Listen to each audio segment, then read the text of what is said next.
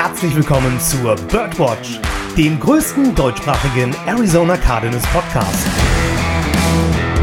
Powered by eurer German Bird Gang.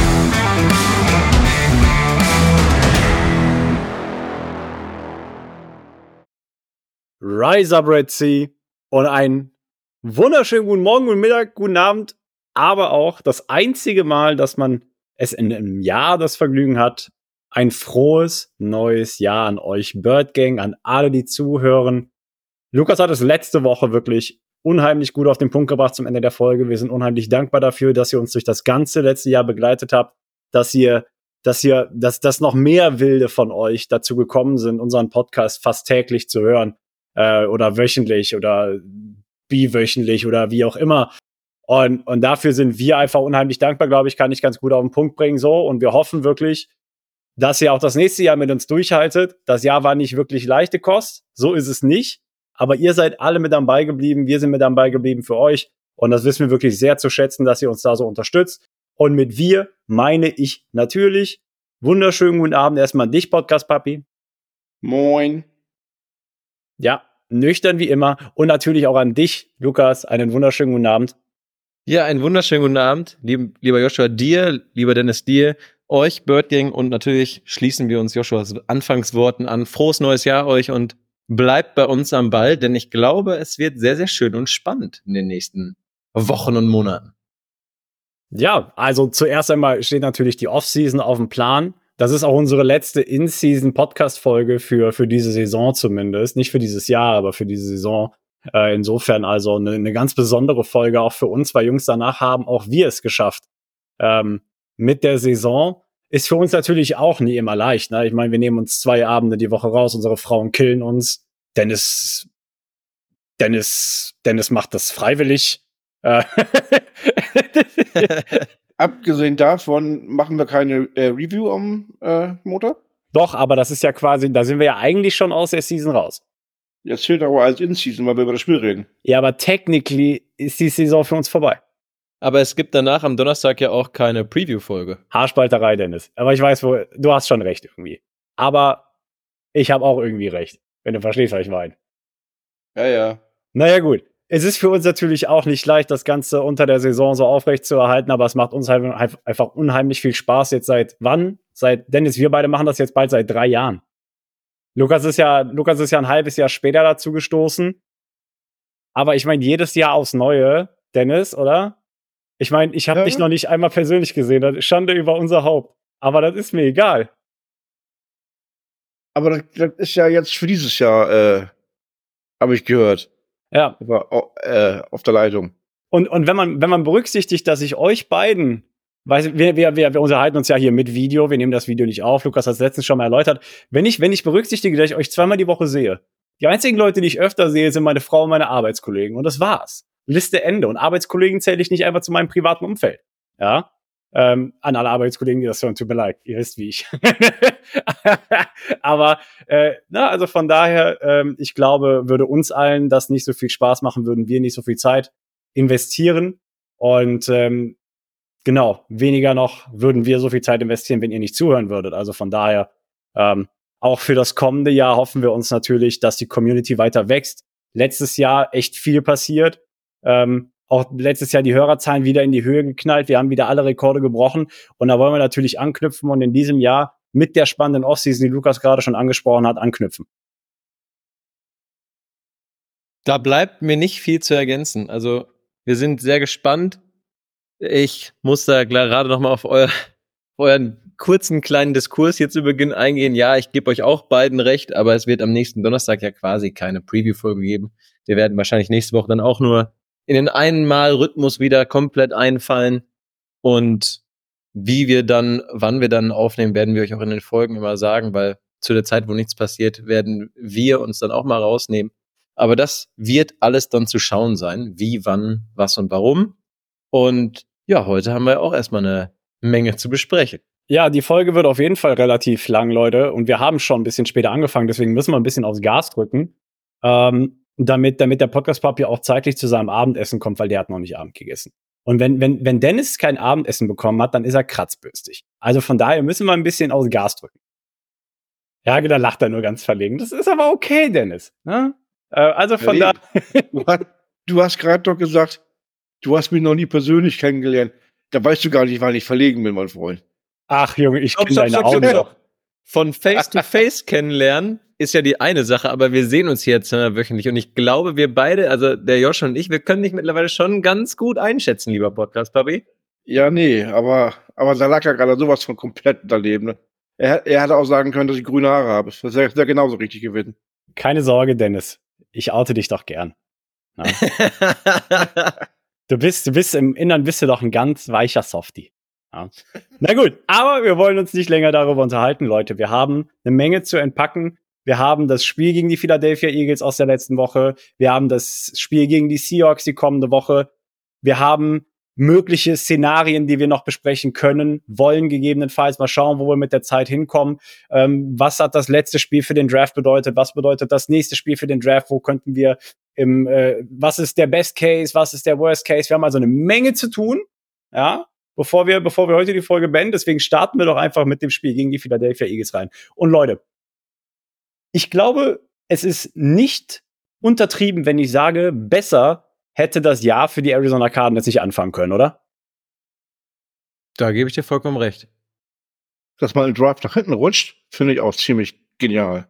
Ja, ja, wir sind im Draft nach hinten gerutscht. Ähm, wer es nicht mitbekommen hat, die Arizona Cardinals haben übrigens gewonnen gegen die Philadelphia Eagles 35 zu 31.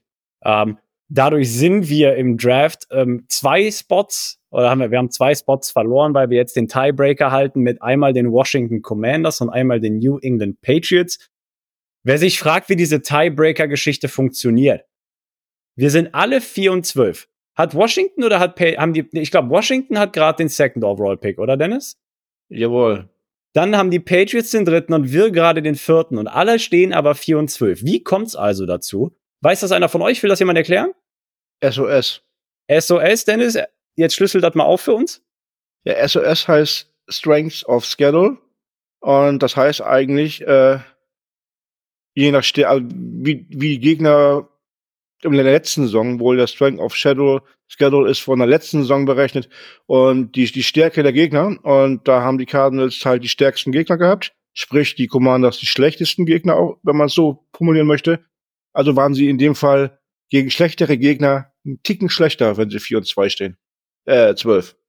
Genau, und das rechtfertigt quasi, also man kann die Logik natürlich eigentlich auch umdrehen, aber ähm, die Logik da bei den Tiebreakern verfolgt eben die Seite, die Dennis gerade beleuchtet hat. Heißt, wenn du einen schwächeren, äh, schwächeren Schedule gehabt hattest, ähm, kriegst du, wenn du den Tiebreaker mit einem anderen Team hältst, die bessere Draftposition, weil du schlechter oder gleich gut gegen schlechtere Teams gespielt hast, dein Franchise also in der Theorie schlechter dastünde. Das ist so ein bisschen die Logik dahinter. Deswegen halten die Arizona Cardinals vorerst den Fourth Overall Pick ähm, nach dem Sieg gegen die Philadelphia Eagles. Aber lasst uns gar nicht so viel über den Draft sprechen, sondern viel mehr darauf, was am Sonntag passiert ist. Und ähm, ich würde euch einfach freie Hand lassen. Ich würde sagen, wir fangen mit dem Positiven an, weil negativ gab es nicht so viel. Ähm, ja, Lukas, such dir gern einfach was raus und dann, dann, dann äh, geht die wilde Fahrt ab. Ja, um auf das Spiel direkt zu sprechen zu kommen. Man hat ja so ein bisschen die Football-Welt geschockt, weil keiner der Experten hat gesagt, die Arizona Cardinals gewinnen das. Jonathan Gannon und sein Staff haben und natürlich die Spieler haben dann kurzerhand bewiesen, ja, was ihr denkt, das heißt noch nicht, dass es auf dem Platz auch so passiert. Die Arizona Cardinals gewinnen in Philadelphia und du hast gesehen, also in der ersten Halbzeit schon teilweise, aber in der zweiten Halbzeit sehr, sehr viel deutlicher, dass Jonathan Gannon einfach letztes Jahr auch mit Nick Rellis zusammen noch in Philadelphia war, denn der hat die, ja, outcoached auch. Du hast gesehen, man hat sich ganz klar das Zeit genommen, äh, man hat sich ganz klar das Ziel genommen, Zeit von der Uhr zu nehmen, um der starken Offense, die die Philadelphia Eagles ja vermeintlich haben, nicht so viel Zeit auf dem Platz zu lassen. Und das hat ziemlich gut funktioniert. Also ich habe die Zahl jetzt gerade leider nicht mehr vor Augen, aber ich weiß, äh, wir hatten den, glaube ich, in der ersten Halbzeit nur sechs oder neun Minuten gegönnt. Josh, korrigier mich. Äh, es waren neun Minuten 40, 41, so um den Dreh. Neun Minuten 41 haben wir denen nur gegönnt. Da muss ich ja das einzig Negative einmal schnell einwerfen zu Beginn. Man hat halt leider mit der Offense nicht so viel produzieren können, aber das hat sich dann nach der Halbzeit gewandelt und man hat einfach gesehen, die komplette Mannschaft hatte Bock zu gewinnen. Man hat sehr, sehr stark gespielt, physisch und auch man hat endlich mal wieder gesehen, dass die Receiver anspielbar waren und somit auch Catches generiert haben, wozu wir, glaube ich, auch später nochmal kommen. Da gibt es eine ganz schöne Statistik zu. Und du hast halt gesehen, dass viele Spieler auch wirklich richtig Bock hatten und sich präsentieren wollten, hattest du den Eindruck. Das hatten wir in der letzten Folge kritisiert, dass man teilweise den Eindruck hatte, hm, haben die jetzt nicht trainiert oder was war da los? Und ja, du hast halt schön in die Wunde, die Philly dadurch das ja, Verlassen von Jonathan Gannon und Nick Rellis, der Franchise von den Philadelphia Eagles halt gerissen hat, konntest du nochmal richtig schön Salz reinstreuen. Und somit haben die Arizona Cardinals am Ende durch ein sehr, sehr starkes Spiel halt einfach gewinnen können, Philadelphia. Womit wir ja auch nicht gerechnet haben, wir drei. Naja, weil, weil zumindest äh, talentweise hatten wir kein Anrecht, dieses Spiel zu gewinnen. It is what it is. Ähm, du hast es gerade eben schon angesprochen und NFL hat es heute in einem Instagram-Post auch The Tale of Two Halves betitelt oder Halves betitelt, ähm, im Sinne von ähm, zur Halbzeit lagen die Arizona Cardinals ja fast schon so auch wie gegen die Chicago Bears 21-6 zurück. Ähm, war nicht genau derselbe Stand, aber kommt dem Ganzen ziemlich nah.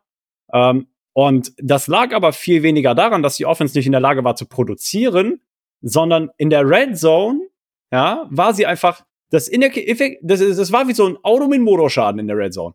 Also 20 zu 20, ne, von unserer 20 bis zu deren 20, das lief flüssig wie ein Eiskunstläufer auf dem Eis. Hör mal, wir haben die Eagles konstant. Die Defense hatte gar nichts zu kamellen. Schon in der ersten Halbzeit, über jeden Drive, und es waren drei, ähm, hatten die nichts zu Kamelle. Ähm, konstant First Downs generiert, konstant Third Downs konvertiert. Und das permanent bis in die Red Zone in der ersten Halbzeit hinein. Und ähm, da geschah es, dass, es wir, dass wir eben nicht konvertieren konnten. Wir hatten nur zwei Field Goals geschossen. Ähm, dann gab es dieses eine Splashplay, die 99 Yard äh, Pick Six von, von Sidney Brown, dem Rookie der Philadelphia Eagles, ähm, wo du ja die, die Miscommunication hattest zwischen Michael Wilson und Kyler Murray. Und dann kommst du in der zweiten Halbzeit raus, Dennis, und die, die Cardinals haben in Sachen Produktivität nicht nachgelassen, aber wurden nur noch effektiver. Ja, kann man so sagen. Ne? Also waren dann ja doch schon ein paar Punkte noch in der zweiten, in der zweiten Halbzeit, wenn man es genau nimmt. Äh, ja, zwei Touchdowns pro Viertel, das ist eine Schlagzahl, die äh, kann man durchaus produktiv nennen, wenn man das möchte. Und von daher ist das, ähm, ja, ich weiß mal, die, die ähm, Halbzeitansprache von Jonathan Gannon hat ein bisschen was gefruchtet, ne? Absolut. Und ich glaube, man hat aber auch ein bisschen im Gameplan adaptiert, weil du ja viel mehr danach gesehen hast, die Receiver haben sich besser einsetzen können, die Läufe waren nach wie vor genauso gnadenlos effektiv. Also es hat halt auch damit, glaube ich, zu tun gehabt, weil du ja gesehen hast, ich habe das Bild gerade auch nochmal aufgemacht, Josh, wie du es gerade so schön gesagt hast. Äh, mit zwölf Sekunden auf gibt es diesen Screenshot von Kyler Murray, 6 zu 21. Und man dachte so, hau, wo führt das hier heute hin? Und am Ende des Tages gehst du mit dem W da in Philadelphia vom Platz. Also, ja, du hast halt einfach in der zweiten Halbzeit adjustiert und hast dich besser angestellt, hast die Offense ins Laufen bekommen, ins Klicken.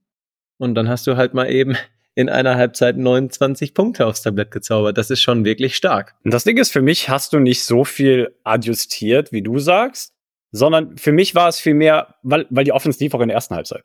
Wir hatten, wir hatten doppelt so viele Yards wie die Eagles, wir hatten den Ball doppelt so lange wie die Eagles. Ähm, das war nicht das Problem. Aber in der zweiten Halbzeit, und Gott weiß warum und was auch immer Jonathan Gannon und der Rest des Coaching-Staffs den in der Halbzeit entweder in die Gatorade getan hat oder an den Kopf geworfen hat, diese ganzen Red Zone Flaws, die in der ersten Halbzeit aufgetreten sind, ja, wir hatten Penalties, wir hatten, wir hatten massiv, wir hatten einen Fall Start, dann hatten wir hier mal ähm, das war einfach, äh, da, da, in der Red Zone lief einfach gar nichts. Das war wie so ein, wie gesagt, das war wie so ein Motorschaden-Ding, ne? Ähm, du hast dich eigentlich nur rückwärts bewegt, wenn du dich nicht rückwärts bewegen wolltest. Und das war so eine Area, die du auf jeden Fall aufgeräumt hattest in die zweite Halbzeit hinein. Du warst einfach dieselbe Effektivität, die du von der 20 zu 20 hattest, hattest du in der zweiten Halbzeit auch in der Red Zone. Und das resultierte tatsächlich darin, dass wir in den vier Drives die wir in der zweiten Halbzeit hatten, alle vier in Touchdown gemündeten.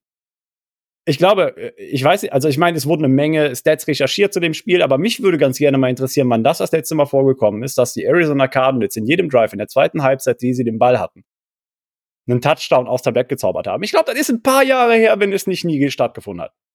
Weil das ist beeindruckend. Ja. Ich könnte mir nur vorstellen, in diesem Lauf mit Cliff Kingsbury als Head Coach damals, dass wir da vielleicht ein Spiel hatten, wo wir wirklich in den Drives immer Touchdowns produziert haben, aber müsste ich auch recherchieren, ehrlich gesagt.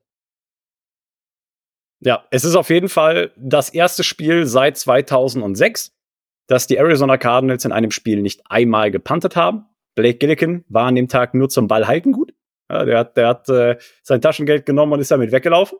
Ha, ja, ähm, also und das war jetzt das dritte Mal überhaupt in der Franchise-Geschichte, dass die Cardinals in dem Spiel nicht gepantet haben. Ähm, also von daher einfach, einfach eine grandiose Leistung. Und wir hatten letzte Woche noch gegen die Chicago Bears darüber gesprochen. Als wir 21-0 zurücklagen, wussten wir eigentlich schon für uns auch, und das weiß, wusste eigentlich jeder zu dem Zeitpunkt, dass das Ding gegessen ist, weil das Team nicht dafür gemacht ist.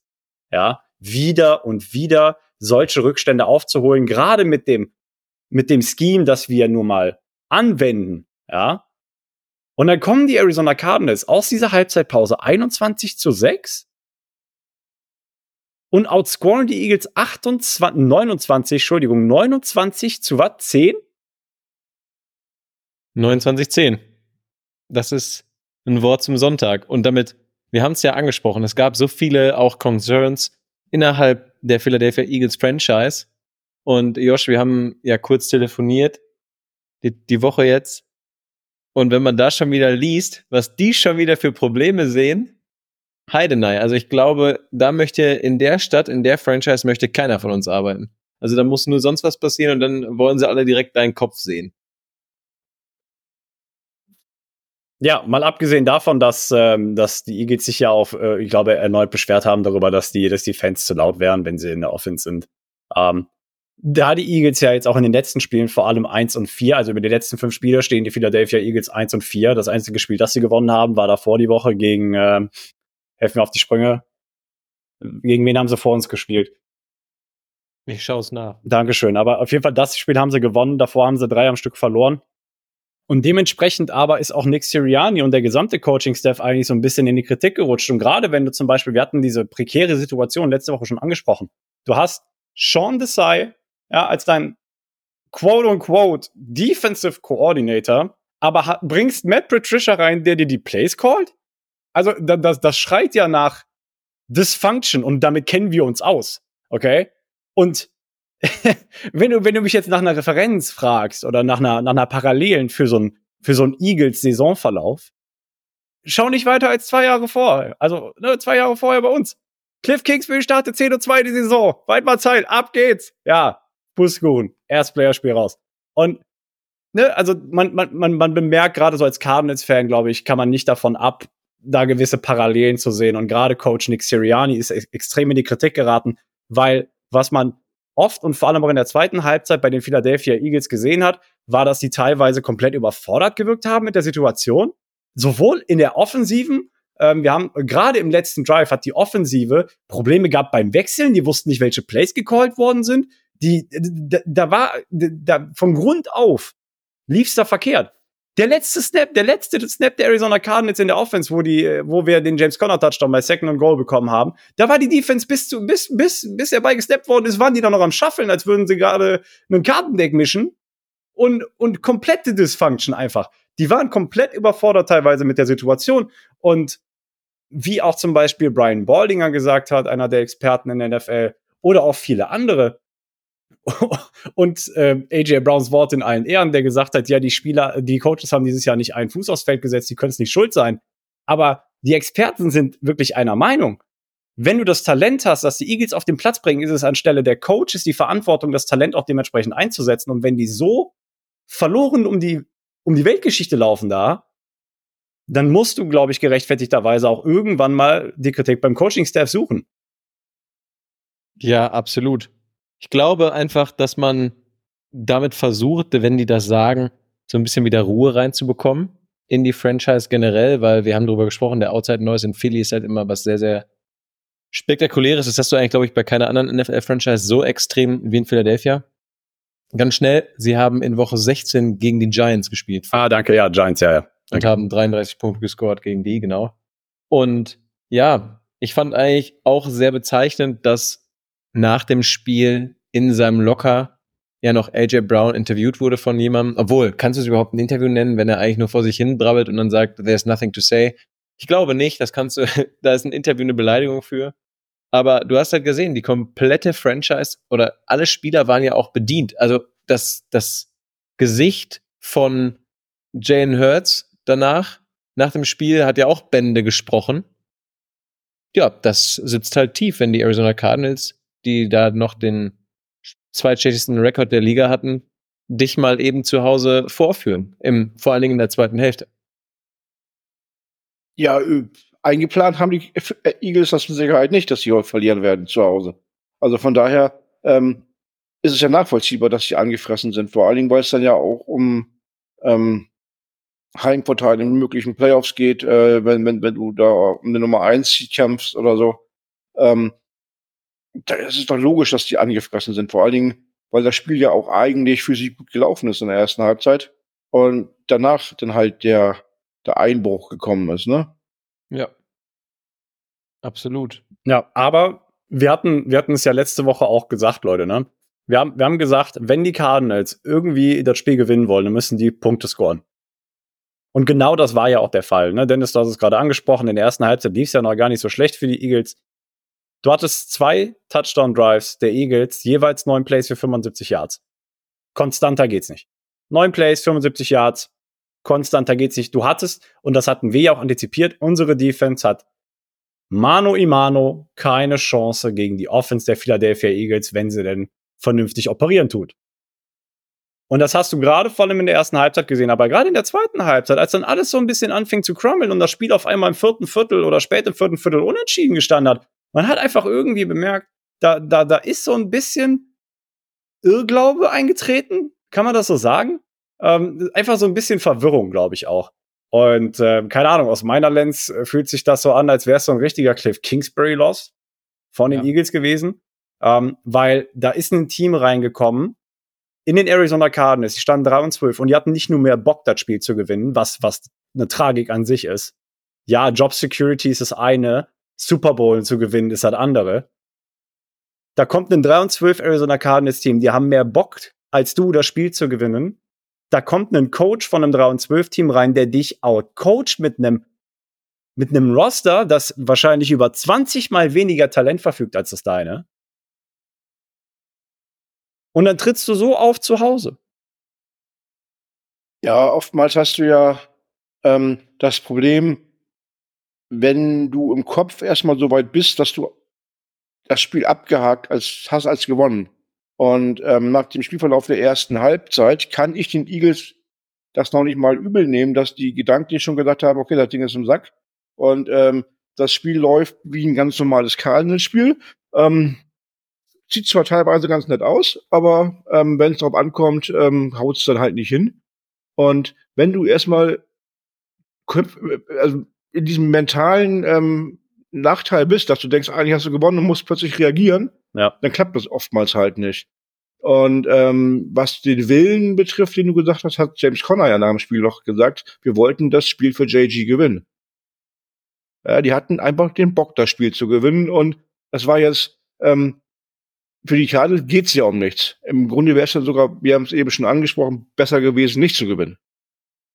Aber ähm, die, die wollten es in dem Moment und die Eagles kamen aus diesem, ich weiß nicht, ob das bei denen wirklich so war, aber aus diesem, eigentlich haben wir schon gewonnen, Loch nicht mehr raus. Ich muss da, Josh, dir kurz widersprechen. Ich hatte das Gefühl, als es im dritten Quarter losging, und ich meine, wir hatten ja den Ball zu Beginn des dritten Quarters. Mhm. Da habe ich schon gedacht, okay, was ist hier los? Das, das geht ja plötzlich in eine völlig andere Richtung. Also du hast ja auch ich hatte so ein bisschen, du hast schon gemerkt, die Jungs haben jetzt nochmal gefühlt 10% mehr drauf getan. Die Eagles, wie Dennis es gerade sehr schön tituliert hat, hat, haben einfach gedacht, hey, wir sind in diesem, wir haben das Ding schon gewonnen, Loch, kamen da halt nicht mehr raus. Und dann passieren halt solche Dinge, wie du gerade schon eben gesagt hast, Josh. Man schaffelt plötzlich noch kurz bevor der Snap kommt. Man macht dieses, man macht jenes und findet plötzlich keine Mittel mehr, die Arizona Cardinals zu stoppen. Wobei man ja auch die Leistung der einzelnen Spieler auf keinen Fall schmälern darf. Das haben, die haben ja auch alle richtig, richtig gut performt. Und ja, dann kannst du halt auch mal gegen ein da noch 3 und 11 Team verlieren. Ja, aber kommen wir, kommen wir wieder, nehmen wir so ein bisschen Abstand von den ähm, ja, Defiziten, die die Eagles derzeit aufweisen und, und gewinnen noch mal so ein bisschen Perspektive für das, was tatsächlich jetzt gut auch für uns lief und vor allem auch in der Offense. Äh, müssen wir, glaube ich, die positiven Dinge suchen, die, die wir in dem Spiel beobachten konnten. Ich hatte es ja in dem Instagram-Post auch geschrieben. Und für uns war ja auch, als, als wir alle projected haben, dass wir das Spiel verlieren würden, war ja für uns, wie auch über den Rest der Saison hinweg, vielmehr die Attitüde so, nein, wir wollen das Spiel ja eigentlich gar nicht gewinnen. Ob jetzt wegen der Draft-Position oder einfach, weil das Ziel einfach ein bisschen hochgesteckt ist. Ähm, einfach, einfach andere Dinge zu beobachten, andere positive Dinge zu beobachten, ne? dass der Effort stimmt und so weiter und so fort. Und deswegen hatten wir ja auch gesagt, überhaupt, wenn die Cardinals eine Chance haben, das Spiel zu, äh, haben wollen, das Spiel zu gewinnen, müssen die Punkte scoren. Und, und gleichermaßen heißt das aber im Umkehrschluss, deine beste Verteidigung ist eine gute Offensive. Und Lukas, das war der erste Punkt, glaube ich, den du angesprochen hattest. Die Cardinals hatten 40 Minuten den Ball in der Offensiven. 40 Minuten. Die haben 32 First Downs über das Spiel hinweg gehabt. 32. Zweitbester Wert der Liga diese Saison. Ähm, nur zwei Teams hatten mehr, die teilen sich den ersten Platz. Das sind einmal Seattle und Dallas in dem Spiel gegeneinander in Woche 8, glaube ich, waren schützfest. 33 First Downs. Äh, 32, Entschuldigung. Und das zeigt halt einfach, die sind da reingekommen und die wollten denen ihren Stempel aufdrücken. Und Sidney Brown hat es am Ende ja auch gesagt. Wir wurden out physical, wir wurden butt kicked, ja, um es auf, auf den Kopf zu bringen. Und das war ja so einer der Punkte, wie gesagt, die wir auch sehen wollten aus dem Spiel, dass wir weiterhin diese, diese Attitüde mit in das Spiel tragen, so wie wir es auch schon über den vorherigen Verlauf der Saison gesehen und vor allem auch gehört bekommen haben. Ne? John Lynch, erste Mal, Woche vier, hat gesagt, Leute, ey, nehmt das Spiel bitte nicht auf die leichte Kappe. Die Leute spielen harten Football. Ja, ähm, Pittsburgh, TJ Watt, Kinders, wir wurden, wir wurden, wir wurden vernascht. Wir wurden outphysicaled in dem Spiel. Und jetzt wieder gegen die Eagles. Und das war ja so ein Trend, den wir auf jeden Fall beobachten wollten und den wir gesehen haben, finde ich. Ja, stimme ich dir vollkommen zu. Und um da direkt anzuschließen, wir haben ja auch uns gewünscht, etabliert das Laufspiel. Etabliert das Laufspiel. Das macht alles einfacher. Die O-Line, Riesenprops an die O-Line, die haben ein richtig gutes Spiel gezeigt, sonst wären die 26 Rushing Attempts für James Conner gar nicht möglich gewesen, der wieder für 128 Yards gelaufen ist. Also unfassbar gutes Spiel von ihm. Dahinter als Running Back Michael Carter mit sieben Attempts für 61 Yards. Auch wirklich ein sehr geiles Spiel gezeigt, der dann ja auch noch die, äh, den Receiving Touchdown hatte. Und ja, ansonsten, es lief halt auf diesen ganzen Positionen so gut, um einmal das hier schnell weiter zu machen. Receiving sieben Receptions bei sieben Targets. Greg Dodge, der Mann spielt einfach eine absolut geile Saison für 82 Yards. Trey McBride, sechs Receptions von sieben Targets für 48 Yards. Manche hatten ihm ja schon die 1000 knackend jetzt angedichtet, aber das hat leider noch nicht geklappt. Und dann haben wir weiter Michael Wilson, vier von sechs für 35, einen Touchdown gefangen und eine Two-Point-Conversion hat er auch bekommen, meine ich. Mhm. Ron Ronald Moore, drei von vier für 26. Elijah Higgins, zwei von zwei für 21. Und das, das kannst du so weitergehen. Danach kommen jetzt noch die drei Running Backs, die jeweils nur eine Reception haben, aber trotzdem, also wenn du schon deine Running Backs nicht ständig, wir haben es ja in den Spielen davor häufig gesehen, dass es immer so war, oh Mann, ähm, ich werde hier gepressured. Bestes Spiel, bestes Beispiel Chicago, das Spiel. Da hat Kyler die ganzen, ja, Short Distance Passes geworfen, einfach weil niemand anderes frei war. Und jetzt hat's mal funktioniert und du hast richtig schön viele Targets verteilt. Die Männer haben den Ball auch endlich mal gefangen. Und ja, es, also, du hast es zu Beginn schon so schön gesagt, Josh. Es ist unfassbar schwer, da auch was zu betiteln, was halt schwer lief. Oder schief lief. Weil so willst du eine Franchise spielen sehen. Bin ich froh, dass du Josh nur kurz widersprechen wolltest. Ja, hast du vollkommen recht. Nein, ähm, du hast ja mit, mit vielem auch recht, was du da sagst. Und ähm, ich weiß nicht mehr, ich habe Entschuldigung, gesehen. mit vielem? Hallo! Nein, Spaß, machen wir Nein, ähm, ich weiß auch noch, wo du die, die Laufjahrs ansprichst. Ich habe es noch gelesen und ich wollte es mir noch merken und ich bin halt in einem Alter, wo ich die drei Tage dazwischen halt nicht mehr überbrücken kann. Ähm, ich glaube, mit den 252 Yards, das war die meisten Laufyards gegen die Eagles seit wie viel Jahrtausenden? Habt ihr das auf dem Schirm? Habt ihr das gesehen? Das war auf jeden Fall die ganze lange Zeit her, wo die mal so viel geschluckt haben. Also ähm, in dem Fall auch nochmal äh, ja, Hut ab, was die Jungs da gelaufen haben und ähm, das war schon aller Ehren wert. Die Eagles hatten ja auch seit, glaube ich, anderthalb Saisons keinen Rusher über 100 Yards zugelassen. Tja, das Ding hat James Conner auch gerade einfach mal in den Boden gestampft. Es war einfach, es war einfach gerade, gerade wie du schon sagst, also wir haben, wir sind für 221 Yards an dem Tag gelaufen. Ähm, es war einfach ein kollektiver Effort, das Laufspiel halt wirklich so dominant zu gestalten, wie es war. Lukas, du hast die Leistung der O-Line angesprochen. Alles hat funktioniert, sogar Kevin Beecham hat funktioniert, als DJ Humphreys raus war. Ähm, auf den gehen wir nachher eh nochmal ein, wenn wir, wenn wir so ein bisschen, wenn wir uns durch den Injury Report boxen in Vorbereitung auf das Seattle-Spiel. Ähm, Trey McBride und die Titans auch wurden besonders hervorgehoben. Das, das Blocking der Titans war perfekt. Äh, es ist Wahnsinn. Und das, das Geilste und, und wirklich, weshalb mir das, glaube ich, am besten gefällt und weshalb mir das wirklich, wirklich, wirklich gut gefällt, ist, glaube ich, wenn wir, wenn man, wenn man mal zurückdenkt, mit was wir leben mussten das vergangene Jahr oder die vergangenen vier Jahre. Wie viele Holdings haben wir über die letzten Jahre oder Crackblock oder illegal Crackblocks und hast du nicht gesehen? Wie viele solcher Flaggen hatten wir jedes Jahr gerade im Laufspiel und wie viele dafür gingen jedes Mal zurück? Du läufst für 221 Yards und kriegst nicht bei einem der wie viel äh, Laufspielzüge, sorry, 40 Laufspielzüge, nicht eine einzige Flagge ins Gesicht geworfen. Nicht eine. Ich lieb's. Ich lieb's. Und dann bist du immer noch so dominant und hackst die einfach um. Das ist Wahnsinn. Gewöhn dich aber nicht dran. Das wird das nicht jedes Mal so passieren. Kurze, kurze Frage an dich, Dennis. Meinst du eigentlich, Joshua liebt's? Ich habe das jetzt noch nicht ganz rausgehört. Doch, doch, ihm gefällt's gut. Und, und das, wo du sagst, gewöhn dich nicht dran, das passiert nicht häufig. Das ist das dritte Mal diese Saison, dass wir über 200 Yards gegangen sind auf dem Boden. Ich meine nicht, dass wir 200 Yards erlaufen, sondern dass wir komplett ohne diese Strafen auskommen.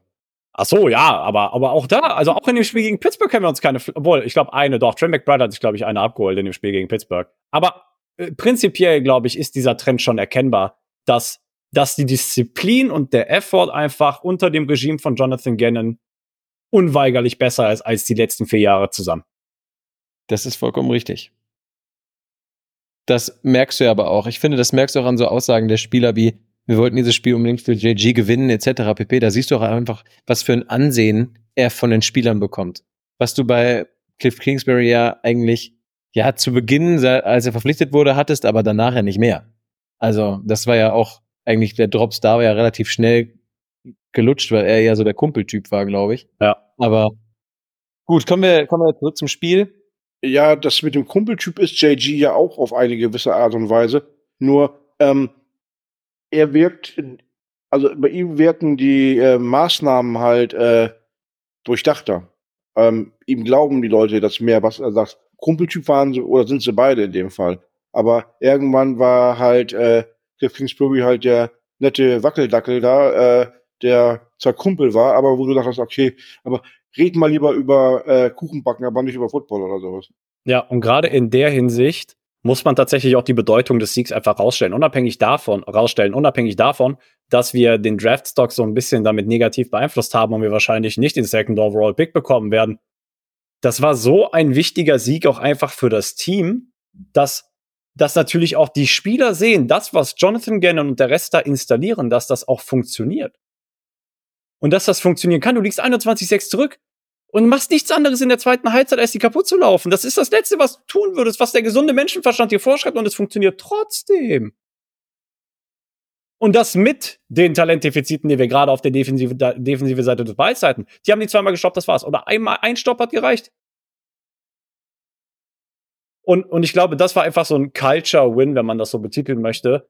Und gerade über solche Siege kriegst du diesen Buy-in, den wir auch jetzt eben schon angesprochen haben, von den Spielern in das, was Jonathan Gannon und der Rest da installieren möchte. Abgesehen davon, dass Monty wieder Monty war. Sorry, aber geilster GM der Liga. Meine, also, welche andere GM steht da unten am Spielertunnel und klatscht die Leute ab, wenn die gewinnen? Ich sehe Monty Ossenford das übrigens auch nächstes Jahr tun, wenn die gewinnen, öfter gewinnen. Ich glaube nicht, dass er das nicht tut und ich glaube auch nicht, dass er das jetzt nur tut, weil, weil die Siege so rar gesät sind momentan. Ich glaube, der meint das ernst. Und ich ja, lieb's. Ist, ist, ja auch eine, ist ja auch eine Art und Weise von Reliability, was er da zeigt. Ja, und auch was das du, du hattest halt die Jahre mit Cliff Kingsbury, Dennis, du hattest gerade schon so schön gesagt, du hattest halt irgendwann das Gefühl, okay, der labert auf der Pressekonferenz eigentlich nur noch Müll, der hat nur noch hier das Phrasenschwein, konntest du jede Pressekonferenz eigentlich nur noch befüllen. Aber JG ist da halt komplett anders. Er sagt etwas und er lässt Taten folgen. Und das ist halt das, was du in so einer Franchise brauchst, weil anders funktioniert es halt einfach nicht. Punkt. Ne? Ganz schnell, einen Punkt habe ich noch zum Spiel. Und zwar gab es dieses wunderschöne Video von Next Gen Stats über die Completion Probability bei Kyler Murrays Passen. Und wir haben es besprochen, dass es da so Probleme gab. Das war ja das Spiel in Chicago, wo es mehrere Receiver gab, die, ja, wo die Wahrscheinlichkeit, die, oder die Catch-Wahrscheinlichkeit sehr, sehr hoch war. Bei 74 Prozent, meine ich, lag die. Und jetzt haben sie es geschafft. Ich habe hier die Top 3 Zahlen. Habt ihr das Video gesehen zufällig? Nö. Ja, habe ich gesehen, ja, ja. Okay, Dennis, dann spielen wir das Spiel mit dir. Ähm, was war denn die geringste Completion Probability berechnet von Next Gen Stats? Was meinst du im Spiel? Keine Ahnung, irgendwas zwischen 1 und 100. Ey, Dennis, du bist einfach ein super Typ. Ja, ich kann ja irgendeine Zahl raten. Keine Ahnung, 42. Damit bist du gar, sogar sehr, sehr nah dran. Also die geringste Wahrscheinlichkeit, die dann zu einer 36 Yards Completion, Completion geführt hat mit Greg Dodge, war 47 Prozent. Auf Platz 2 eine 4 Yard Completion zu Trey McBride war bei 40,4 Prozent. Und der One-Handed Catch von James Conner zum 5 Yard Touchdown hatte eine Wahrscheinlichkeit von 34 Prozent. Und ich finde, also dafür, dass wir die ja wirklich unsere eigenen Receiver etc. pp. da manchmal ein bisschen unter den Bus geworfen haben und gesagt haben, Leute, jetzt hört endlich auf mit der Scheiße, fangt endlich an, die Bälle zu fangen. Also, das darf gerne so weitergehen. Sie kriegen es ja hin. Hat man jetzt ja durch dieses Spiel gesehen. Das. Ja, das zeigt dir aber auch, dass die Separation nicht funktioniert hat, ne? Trotzdem nicht. Bei diesen, bei diesen drei Spielzügen ganz eklatant, richtig? Das zeigt es aber durch die Receptions und die Targets, die wir ja schon besprochen haben, finde ich, war zumindest die Separation mehr da als in Spielen zuvor. Also es gibt da mehrere schöne Aspekte, die man hervorgeben kann. Zum einen einfach, dass Wide Receiver mal wieder die, die Target Shares und auch die Reception Charts anführen. Ja, also Greg Dortche an Stelle 1, Trey McBride direkt danach, Michael Wilson und Rondé Moore darauf. Und dann Elijah Higgins, und dann kommen alle drei Running Backs. Ne? Also das zeigt ja einfach schon, dass es so ein bisschen die Richtung, in die das eigentlich gehen sollte. Ja, die Running Backs rushen, die, die Wide Receiver fangen den Ball im besten Fall. Ähm, ob mit oder ohne Separation. Und, und das zweite aber ist, und das ist wirklich so eine individuelle Story, gerade nach der Miscommunication, die Kyler mit Michael Wilson hatte in der ersten Halbzeit.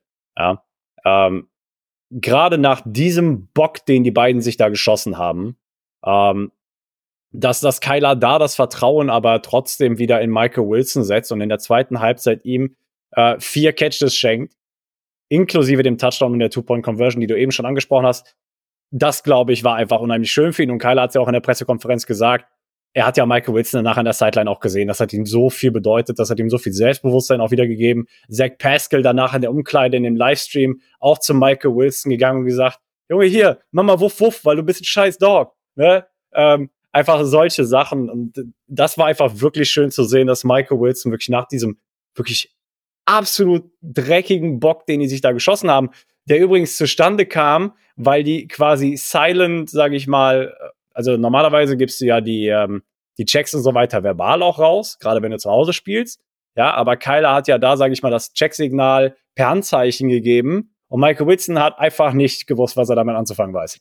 Ähm, das, das kann vorkommen, sah extrem unglücklich aus, bin ich ehrlich. Ja, einfach mal ins Niemandsland geworfen, das Ding. Aber, aber umso schöner, dass Michael Wilson danach Anschluss finden konnte und durfte. Da bin ich voll deiner Meinung. Also, besser hätte man ja nicht darauf antworten können. Auf die Miscommunication und die Probleme im ersten oder in den, in den Drives mit den. Ja, und hoffentlich ist das eine Leistung, auf der man aufbauen kann oder auch Michael Wilson aufbauen kann und dass, dass er jetzt tatsächlich auch reliabler in das Passspiel eingebunden wird. Das wäre natürlich einfach schön zu sehen, wenn, wenn das ähm, ja zukünftig dann auch weiter so Bestand hat. Jetzt haben wir leider ja nur noch ein Spiel, um das ganz praktisch beobachten zu können. Aber ich glaube auch, eine ganze Offseason tut dem Ganzen keinen Zwang ab. Dann der Ganze, der es ja, geleitet, dirigiert hat. Ich glaube, auf ihn müssen wir auch noch mal ganz kurz eingehen, weil nach dem statistisch besten Spiel gegen die Chicago Bears dachte Kyler sich, ja, nö, komm, hauen wir doch statistisch einfach noch mal einen anderen Hammer raus. Ähm, 25 von 31 insgesamt, in der zweiten Halbzeit 13 von 14 Pässen angebracht. Passer-Rating in der zweiten Halbzeit von 145, insgesamt 116,7. Drei Touchdowns in der zweiten Halbzeit. Kyler hat jeden der Drives in der zweiten Halbzeit sicher in den, also in den sicheren Hafen buxiert. Und da waren wieder so Vintage Kyler Plays dabei, die du in den Wochen davor, fand ich, so ein bisschen vermisst hast. Und das war einfach unheimlich schön zu sehen, dass wir diesen Kyler, von dem wir wissen, das kann der wöchentlich abreißen. Und das hat er auch schon wöchentlich gemacht, dass wir den wieder gesehen haben. Und ich glaube, dass es für ihn auch, sage ich mal, so ein Statement-Game gewesen ist, ähm, dass ihm einfach auch wieder dieses Selbstvertrauen schenkt, so, hey, ich hab's immer noch in mir drin.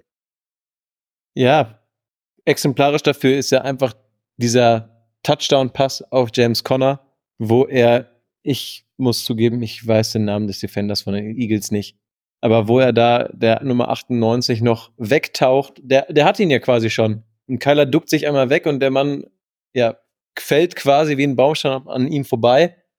Also wirklich, da, und das war ja nur ein Spiel von mehreren. Also hat schon wieder sehr, sehr viel Spaß gemacht ihn so spielen zu sehen. Ja, Dennis, wolltest du auch noch was dazu sagen? Nö.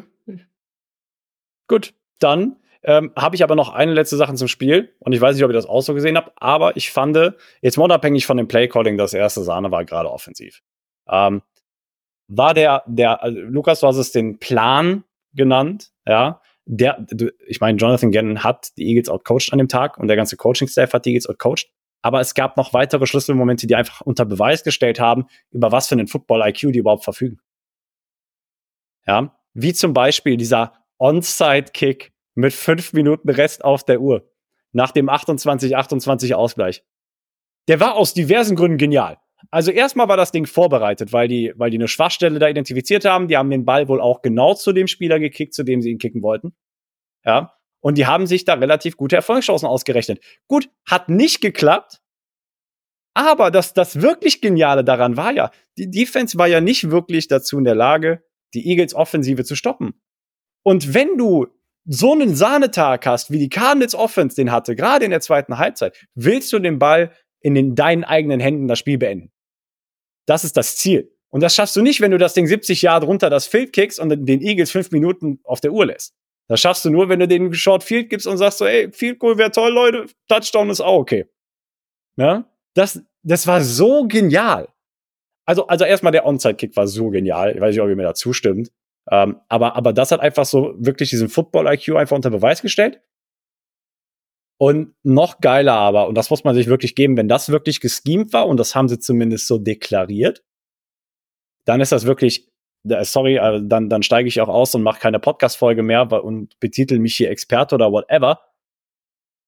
Bei dem Touchdown-Pass auf Michael Wilson haben die Cardinals antizipiert, gewusst, dass die Eagles einen Zero Blitz schicken.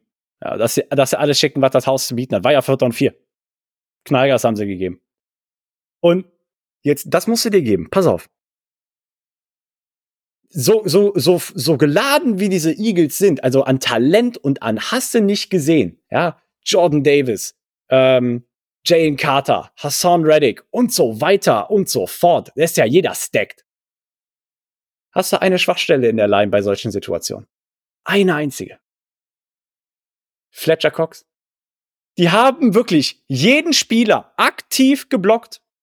Bis auf Fletcher Cox. Und warum hast du Fletcher Cox nicht geblockt? Weil er alt ist. Weil er nicht so schnell bei Kyler ist wie der Rest von der jungen Mann-Truppe. Und das musst du dir doch mal geben. Den absichtlich, wirklich, du wusstest, du kriegst nicht alle geblockt. Also lässt du einfach einen durch, von dem du weißt, der ist zu langsam. Und das ist wahr, also, sorry. Also, crazy. Und jetzt live on air, Josh. Die Punkte waren mir so noch nicht bewusst. Die sind für mich auch neu, aber sind mindblowing. Absolut es ist, es mindblowing. Ist absolut crazy. Ja. Und, und also solche Momente hattest du nicht annähernd, nicht, nicht annähernd über die vergangenen Jahre. Und äh, es ist wild. Es macht einfach Spaß, wenn du gerade dann solche Spiele siehst, wo du dir keine Chancen ausgemalt hast, keinen Grund hättest, das Spiel zu gewinnen und du tust es trotzdem einfach, weil du den Eagles in dem Fall wirklich einen einschenkst und sagst, Leute, wenn ihr nicht vorbereitet kommt, nehmen wir euch halt auseinander. Und äh, ja, das war das Wort zum Sonntag. Ja, es war einfach ein grandioses Spiel. Du hast so vollkommen recht. Und mit deinem Wort zum Sonntag würde ich sagen, schließen wir das Thema des Spiels ab. Ich glaube. Ich habe einen Übergang. Ich habe einen Oh. Übergang. Jetzt bin ich gespannt. Pass auf. Wir hatten ja eben auch schon mal so ein bisschen die, die, die Perception auch der Cardinals in der Liga angesprochen bei den anderen Franchises und so weiter und so fort. Und das wirklich Schönste fand ich, als, als tatsächlich Jeremy Fowler war es, der getwittert hat, dass der Sieg der Cardinals gegen die Eagles gar nicht so eine große Überraschung war für viele. Wie jetzt zum Beispiel auch für die Fans oder sonst irgendwen. Ja, sondern weil Jeremy Fowler hat getwittert, dass für die meisten Coaches und auch Front Office Members und so weiter und so fort die Cardinals eines der besseren oder der besten drei und zwölf Teams sind, das sie je gesehen, die sie je gesehen haben. Und dass es für die keine Überraschung gewesen ist. Und das fand ich, also diese Perception, die sich die Cardinals gerade aufbauen, wirklich, wir haben am Anfang der Saison darüber gesprochen, diesen Respekt, den die sich gerade erarbeiten. Eines der Ziele dieser Saison, das fruchtet auf jeden Fall schon. Und das ist, das ist wirklich schön zu sehen. Und dem, dementsprechend sind wir jetzt auf einmal 12, 4 und 12. Richtig. Ob wir auf 5 und 12 gehen oder die Saison mit 4 und 13 beschließen, werden wir am kommenden Sonntag erfahren. Denn um, lass mich nicht lügen, ich meine, 22.25 Uhr ist es, Ja. spielen die Arizona Cardinals zu Hause im Stadium Stadium gegen die Seattle Seahawks. Woche 18 steht vor der Tür. Und bevor wir da so richtig tief einsteigen in die Materie, gucken wir uns erstmal den Injury Report an. Und da müssen wir auch über ein, zwei Personalien sprechen. Auf dem Injury Report bei den Arizona Cardinals als Did Not Practice stehen folgende Spieler. Dennis Gardeck, DJ Humphreys, Dante Stills und Garrett Williams. Als Limited sind gelistet Henry Chechery, Victor Dimukeji, Leaky Fotu und Kevin Strong. Die Liste bei den Seattle Seahawks ist ein bisschen länger. Als Did Not Practice stehen drin Nick Billor, Ethan Brown, Mario Edwards, Abraham Lucas, Jason Peters, Jaron Reed, Kenneth Walker III. Als Limited Jordan Brooks und Phil Haynes und als Full Practice Anthony Bradford, Artie Burns und Leonard Williams. Bleiben wir mal kurz bei unserem Namen stehen. Josh, du hast es ja schon gesagt, DJ Humphries hat sich im vergangenen Spiel verletzt. Der Worst Case ist eingetreten. DJ Humphries hat sich das Kreuzband gerissen und ist somit, ja, logisch für die Saison raus. Das wird aber auch Effekt auf die nächste Saison haben und landet auf der IR. Jetzt lass uns mal kurz drüber sprechen. Was hat das denn eigentlich für Konsequenzen für die Zukunft der Arizona Cardinals und für den Draft, Dennis? Naja, also für die Zukunft, DJ Humphrey heißt das ja erstmal an dem Moment, dass er nicht nur das letzte Spiel fehlen wird gegen die Seahawks, sondern er wird wahrscheinlich auch die Sommervorbereitung ähm, nicht mitmachen können mit dem Kreuzbandriss und dadurch wahrscheinlich auch die ersten Spiele der Saison verpassen.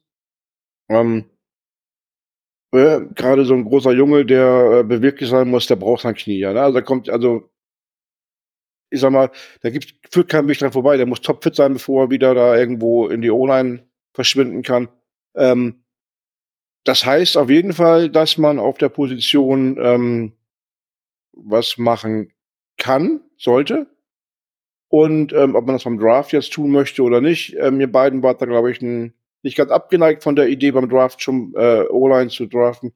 Ähm, oder ob man ähm, DJ Humphreys vielleicht sogar cuttet. Ähm, und dann gleich komplett neu äh, aufstellt, weil unabhängig von der Situation, dass er jetzt nicht mehr spielt und jetzt verletzt ist, ähm, war er für mich auch nicht mehr unumstritten auf der Position. Ne? Also es war jetzt nicht seine ähm, ja, Sahne, Sahne-Saison dieses Jahr und ähm, dafür verdient er halt auch massig Geld, dass man ähm, hätte überlegen können, ihn zu traden. Ich glaube, ein Trade ist am Tisch. Wenn wir, das sind wir, glaube ich, einig. Weil wer holt sich jetzt äh, ja, einen Spieler mit Kreuzbandriss auf die Position und gibt dafür irgendwie Draftkapital ab? Macht, glaube ich, keiner. Ähm, beziehungsweise Bill Bryant ist ja nicht mehr in Texas. Und ähm, Sorry. Ja, aber ich, ich denke, ähm, die Position sollte auf jeden Fall in der Free Agency oder im Draft ähm, definitiv im Auge behalten werden, ja, auf jeden Fall. Um ganz kurz in einen Punkt aufzugreifen, Josh, dann darfst du deinen Senf dazugeben. Er hat sogar in seinem Vertrag ein Potential Out 2024, was ein Dead Cap von 13,833 Millionen US-Dollar heißen würde. Also, Dennis, du hast vollkommen recht. Ich sehe es auch so, dass DJ Humphreys nicht völlig unumstritten auf seiner Position ist. Muss man mal daraus gucken, was daraus wird. Also so oder so, erstmal DJ Humphreys, allein der, was der Ausfall bedeutet. Er einer der Leader der Truppe seit zehn Jahren dabei, der längste Cardinal im Roster. Ähm, 2013 gedraftet, ähm, mit einer der besseren äh, Draftpicks von Steve Keim. Das einzige Mal, dass er einen O-Line in der ersten Runde gedraftet hat. Also von daher, da schwingt eine Menge mit, wenn wir über die Personalie DJ Humphreys sprechen. Ähm, dann, wie du sagst, der würde nächstes Jahr 22,9 Millionen machen.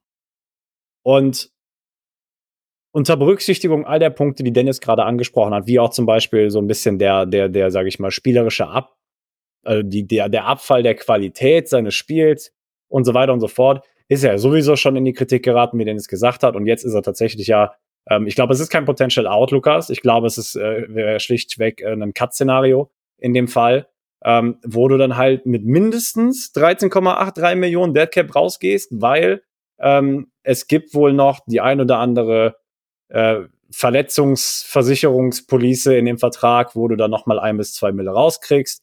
Ähm, heißt, du landest wahrscheinlich bei um die 15 Millionen Dead Cap und kriegst 7 Millionen raus für nächstes Jahr. Ähm, äh, ich glaube aber, Post-June-Cut ist nur 7 Millionen Dead Cap. Äh, ja, du hast vollkommen recht. Aber ganz kurz, Josh, also Potential Out steht bei Spottrack so drin. Also der Vertrag kann von den Cardinals quasi 2024 aufgehoben werden. Man kann ihn wieder rufen und dann sind es halt die 13,83. Na gut, wie dem auch sowieso. Ob es jetzt, ob's jetzt ein Potential Out oder ein Cut oder wie auch immer ist, du hast 13,83 Millionen Cap, da sind wir uns einig, die Base ist dieselbe. Ähm, wie, wie kompliziert dieses ganze Vertragswesen ist, darüber brauchen wir nicht sprechen. Ähm, und, und das ist natürlich jetzt einfach eine Entscheidung, vor der du stehst, weil wir müssen natürlich jetzt erstmal das, das gesamte Ausmaß überhaupt von dem Kreuzbandriss abwarten. Wie divers die sein können, haben wir über die letzten Jahre auch erlebt. Kyler hat sich äh, die Achillessehne mit äh, nicht die Achilles, sondern den Meniskus mitnehmen lassen. Bei Zach Ertz hat er sich Nervenschäden mit abgeholt.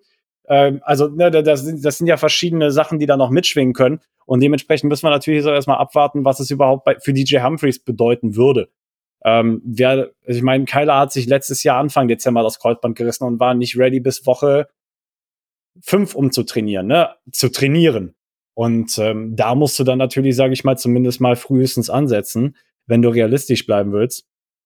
Und dementsprechend, ja, ist natürlich das Thema, entweder über den Draft zu kompensieren, weil es ist eine der Premium Positions, die du schwer, finde ich, über die Free Agency lösen kannst, weil es eine sehr, sehr gut bezahlte Position ist.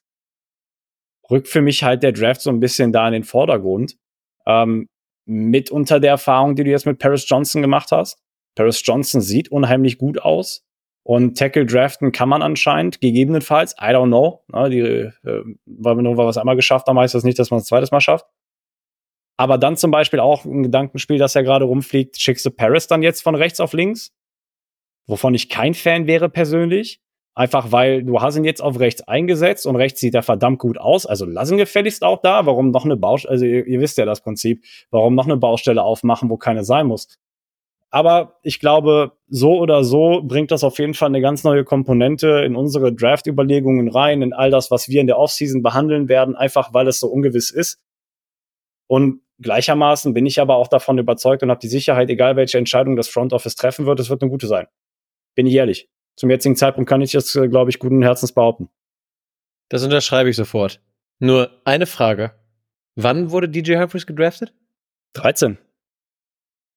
Da gibt's ihm zwei Jahre länger, als er Profi-Football spielt. 15. Ja, ist doch 2015. beinahe dieselbe Zahl. Da ist nur ein Strich anstatt einem Bogen. Ja, ich weiß, du konntest deinen Notizzettel nicht lesen. Aber danke. darauf hinweisen. Danke.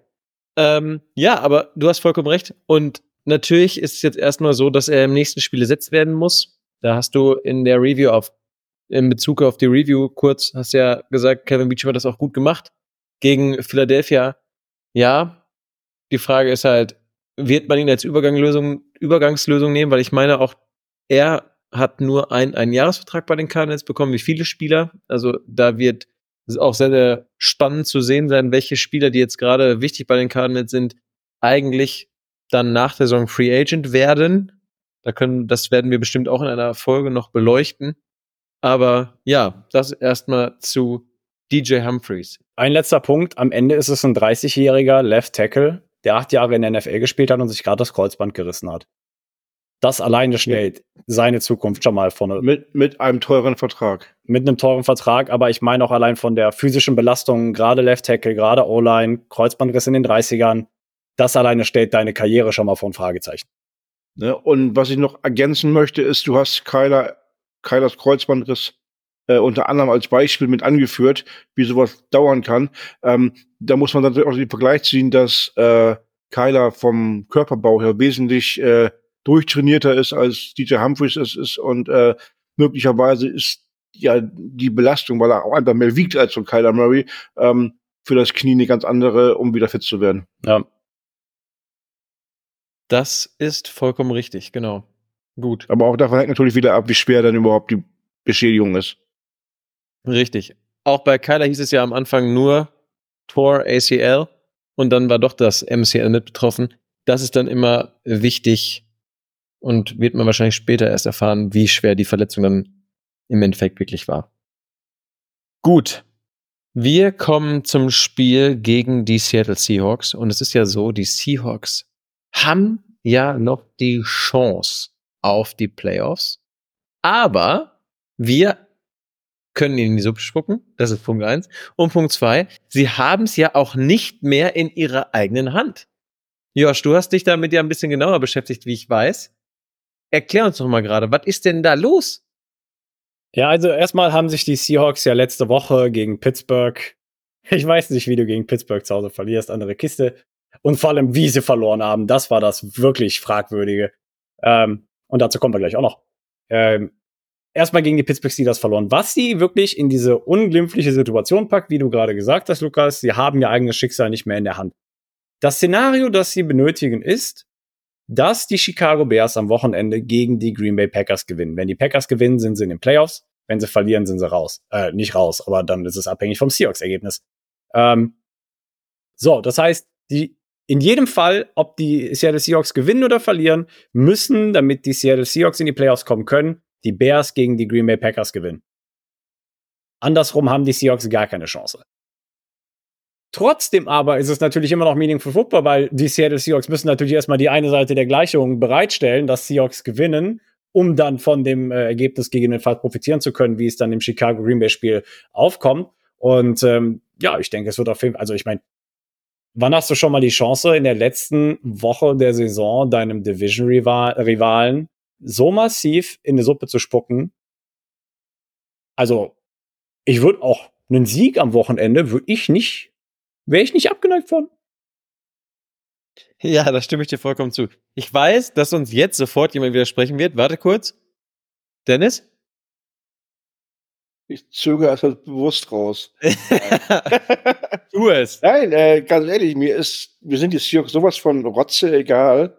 Äh, mich interessieren die Cardinals und dafür ist es ähm, wichtiger, ähm, möglichst hoch im Draft zu stehen, um die Zukunft der Cardinals ähm, besser gestalten zu können, als kurzfristig Schadenfreude zu haben. Verstehe ich ja. Ah, Ich lebe im Moment, bin ich ehrlich. Also, wenn, wenn, wenn wir den Seahawks die Playoffs verbauen könnten, ich fände das schon schön. Unabhängig davon, ob wir dann an sieben landen oder an sechs oder an fünf oder an vier oder an drei, stell dir vor, die Commanders gewinnen.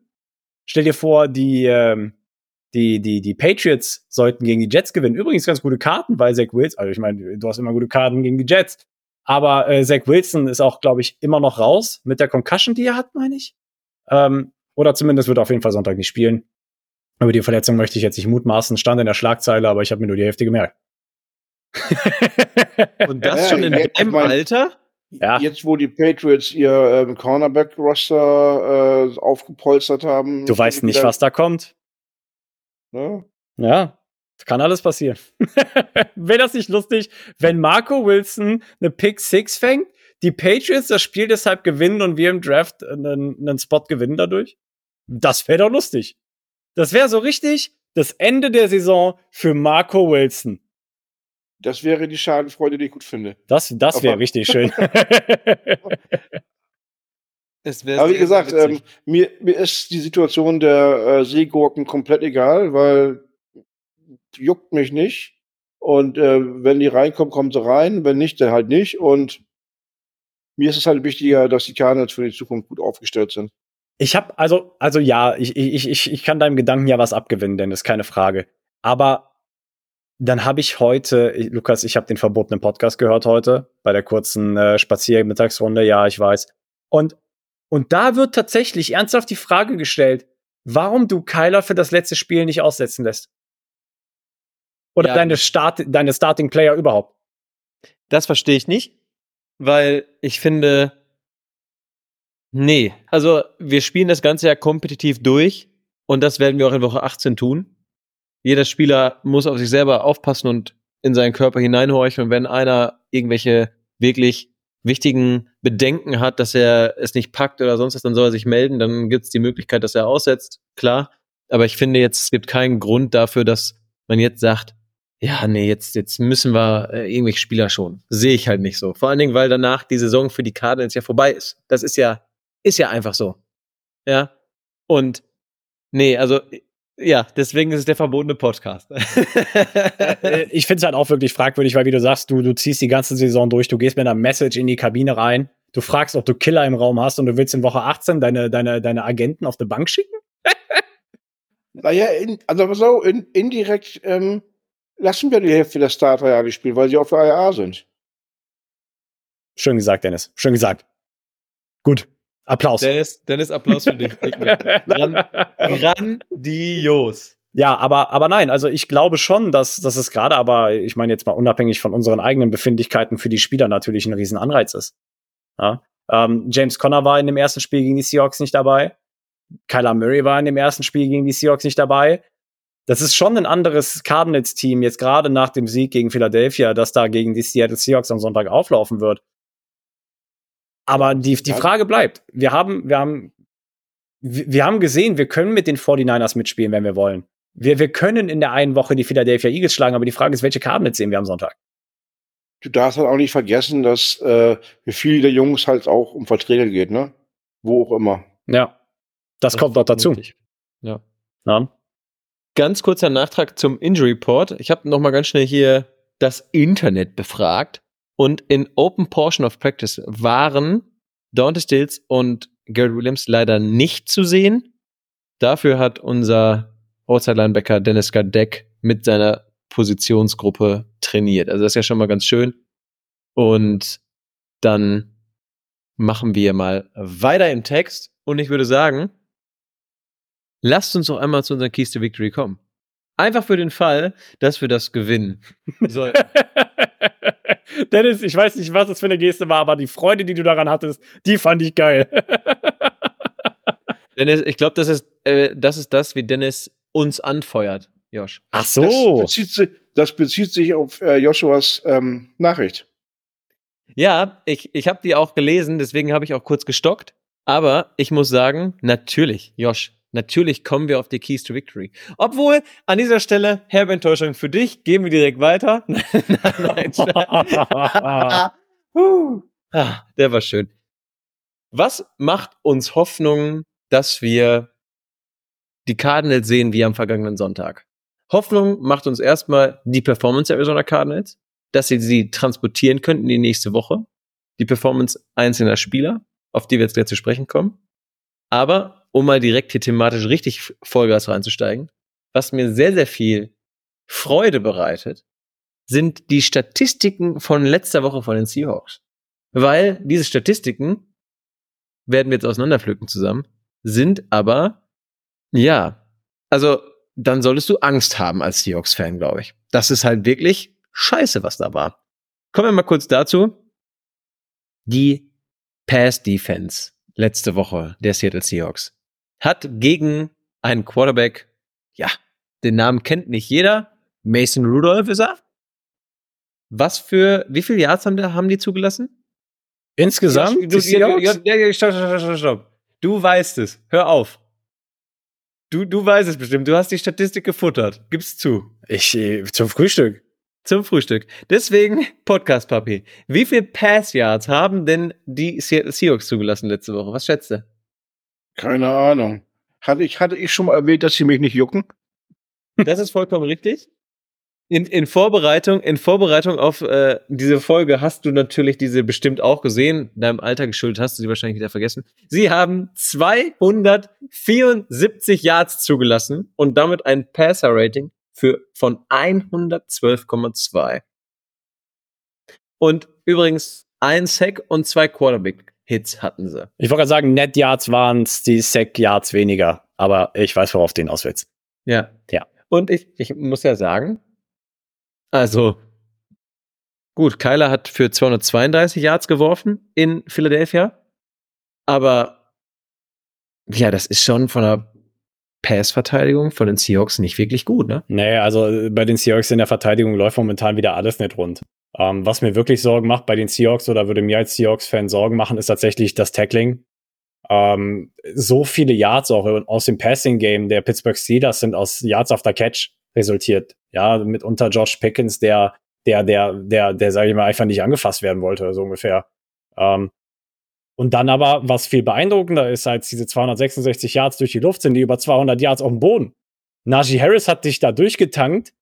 Den Vergleich möchte ich nicht anbringen. Also der hat die wirklich, der hat dasselbe gemacht wie James Conner mit den Eagles. Aber halt nur mit den Seahawks. Und die Seahawks, ja, sorry, Lukas? Nee, alles gut. Um die Zahlen für Najee Harris schnell zu ergänzen, 122 Yards und 4,5 Yards per Carry. Ja, inklusive der beiden Touchdowns, die die Seattle Seahawks ihm geschenkt haben. Ne? Ähm, und wie gesagt, 202 Yards Rushing insgesamt. Aber dass das wirklich Traurige ist, dass es bei Seattle nicht mittlerweile einfach nur ein Flug ist, sondern das ist ein Trend. Die haben über die letzten drei Spiele 180 Yards im, über den Boden im, im Durchschnitt zugelassen. 180. Da sind sogar wir besser mit 161.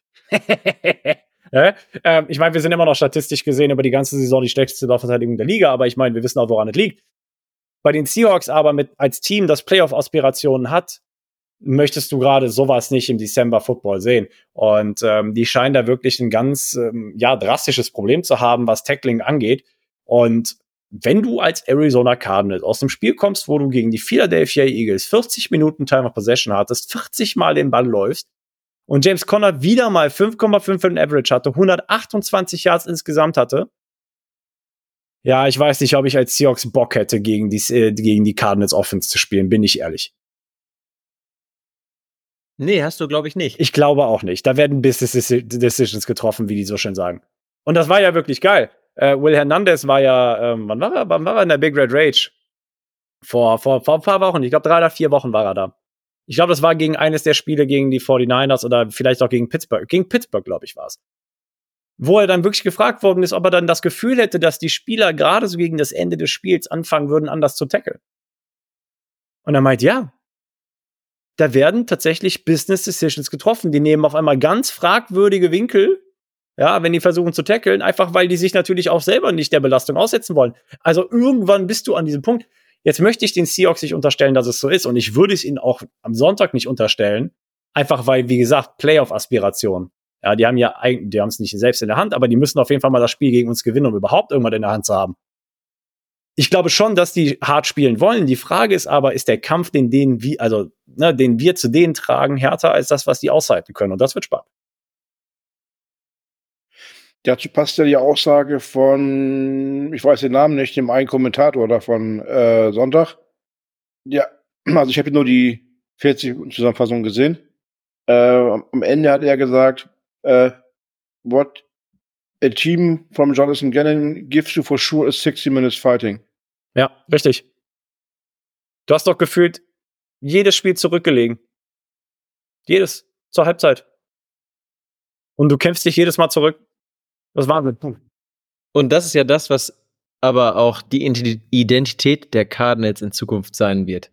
Schreibe dieses Spiel niemals ab. Ja.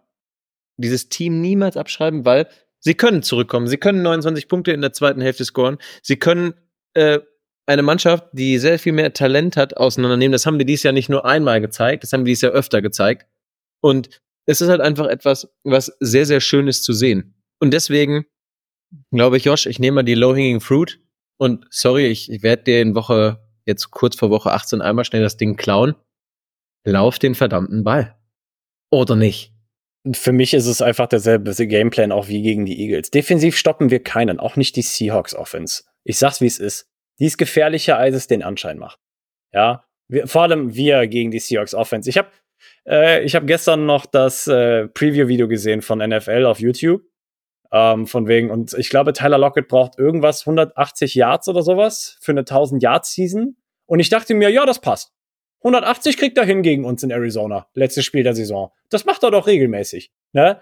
Ähm, es, es ist ja einfach immer irgendwie etwas in dem letzten Saisonspiel gegen die Seattle Seahawks, und davon haben wir ja öfter mal welche, dass die einfach bei uns spielen, als wären sie komplett wahnsinnig geworden.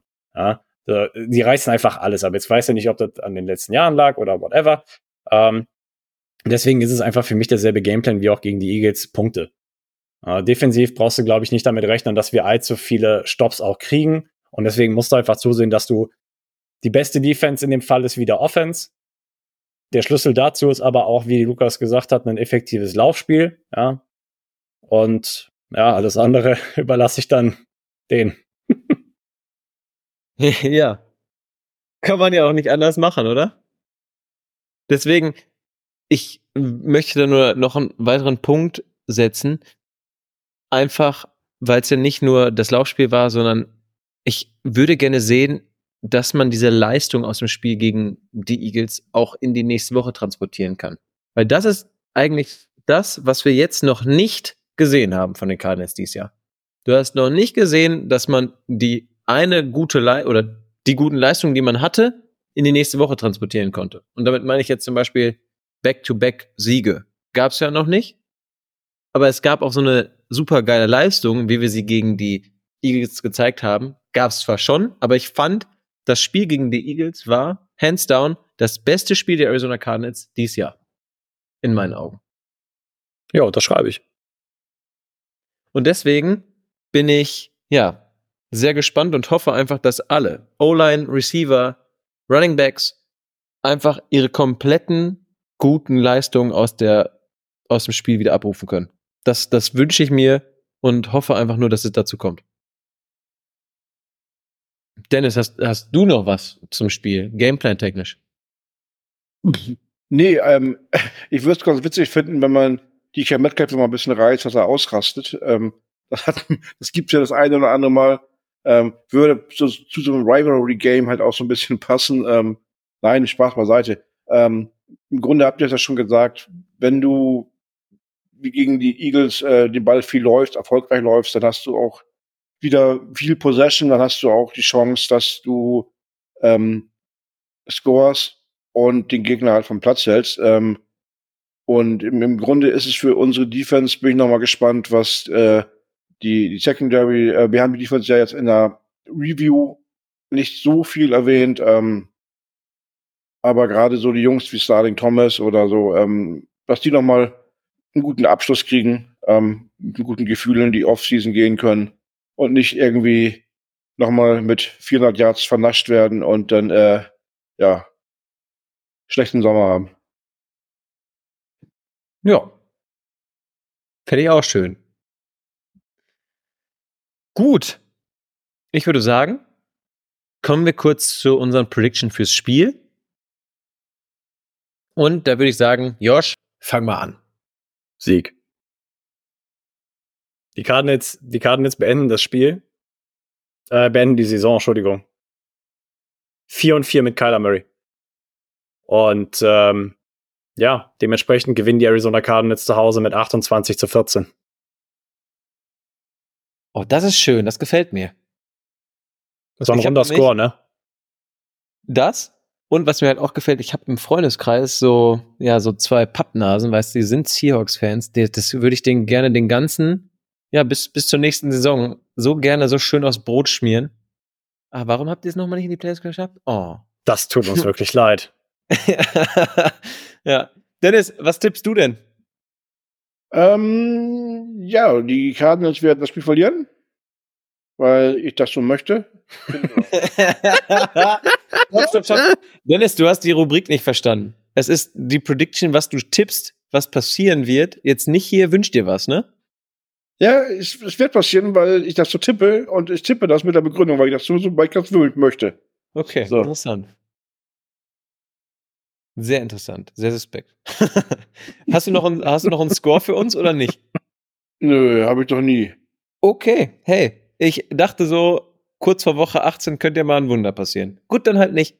Dann schließe ich die Predictions ab und sage auch, dass wir gewinnen. Ich sage allerdings, dass es ähnlich spannend wird wie gegen die Eagles und glaube, dass die Cardinals 28 zu 24 gewinnen. Und dass man den Touchdown im letzten Drive erzielt und somit das Spiel gewinnt. Gut. Dann danke ich euch recht herzlich schon mal an dieser Stelle ganz kurz und gebe ab an ihn. Und Leute, er, er ist unser Podcast-Puppy und er wird traurig sein, dass er donnerstags nicht mehr hier Rede und Antwort stehen kann bei den Crazy Predictions. Dann müssen wir uns auch irgendwie noch was überlegen. Dennis, du hast die Ehre. Was? Den letzten Satz habe ich gerade akustisch nicht verstanden. Ja, wir müssen uns noch irgendwas überlegen, dass du hier dein, dein, deine Rubrik nicht komplett bis zum nächsten September verlierst. Ja, wir können ja, na gut, machen, machen wir, klären wir später. Äh, nein, also wir kommen jetzt zur Crazy Prediction zum letzten Mal für ein Spiel in dieser Saison. Und danach ähm, ist es wie bei der guten Schwangerschaft. Ihr habt neun Monate Zeit, euch zu überlegen, was ihr danach tippen wollt. Und diesmal ähm, muss ich nun gleich erstmal ein bisschen ähm, ja, Kritik üben. Marcel, Sven, ihr habt mir keine geschickt. Bei der letzten Möglichkeit. Könnt ihr damit leben? Wenn Also ihr das das- jetzt hört? Also ich bin jetzt schon herb enttäuscht. Ja, eben. Also das wäre bei Jonathan Gann wäre das Platzverweis. Ne? Nee. Hast du die Saison nicht durchgezogen. Sorry. Da, dafür, dafür hat der Philipp was geschickt. Ähm, und er sagt, Michael Wilson und McBride kommen beide über 150 Yards durch die Luft. Das findet Connor natürlich auch gut und läuft auch über 150 Yards. Unsere Defense ist unschlagbar und wir gewinnen zu null und versauen damit den Seegurken die Saison. Das sind schon mal 450. Und wenn der Rest auch noch so ein paar Bröckelchen dazu schmeißt, kommen wir summiert auf 500 oder? Oder machen die anderen gar nichts? Ja, auf jeden Fall 450 Yards durch drei Spieler wären, wären auf jeden Fall schon mal eine Hausnummer, ne? ja, und würden, glaube ich, auch an dem einen oder anderen Stuhl in Seattle sägen. Nur mal so zur Info. Alle was? An dem einen oder anderen Stuhl in Seattle sägen. Lukas will nur die nächste Headcoaching-Debatte anfeuern. Nee, es muss ja. Ja. nicht gleich der Headcoach sein, aber so das, der Staff drumherum kann ja auch mal ausgedünnt werden. Ausgedünnt werden. Lukas, machst du weiter? Ich mach Mit- weiter. Ja. Orkut hat uns geschrieben. Meine crazy prediction. Erstens. Da die Cardinals das Siegen gewöhnt sind, wir aber unbedingt den Draft im Auge behalten müssen, denken, denkt sich Monty, holen wir für ein Spiel Cliff Kingsbury zurück, da dieser immer konstant abgeliefert hat, wir verlieren. Zweitens, Männer, spürt ihr es? Es liegt irgendwas Großes in der Luft. Wir haben keinen Druck. Circa die Hälfte der Mannschaft ist verletzt. Unser Laufspiel passt und vor allem die Blauen müssen liefern. Es wird der Abend von Greg Dodge. In diesem Sinne beendet ihr drittens bitte den folgenden Satz. Die Arizona Cardinals schlagen die Seahawks. Meiner lautet, die Arizona Cardinals werden nächste Saison bei All or Nothing mit dabei sein. Also, Orkut, Chapeau dafür. Nicht schlecht. Ja, Ja, Joshua, da musst du auch noch einen Satz mit sagen, die Arizona Cardinals, ne? Orko hat uns aufgefordert und das müssen wir jetzt auch durchziehen. Ja, ja, ich überlege mir nur gerade irgendwas, was passt. Irgendwas Kreatives. Äh, Dann sage ich jetzt zuerst, die Ja, Arizona danke. Cardinals werden in der Offseason, wenn die Free Agency losgeht, irgendeinen flashy Trade haben. Kann jetzt keinen Namen, Position nennen, aber irgendwie sowas wie Richtung äh, Hopkins. Damals. mhm, okay. Schmeckt schon mal. Ja. Ähm, die Arizona Cardinals werden beide ihre First-Round-Draft-Picks irgendwie vertraden.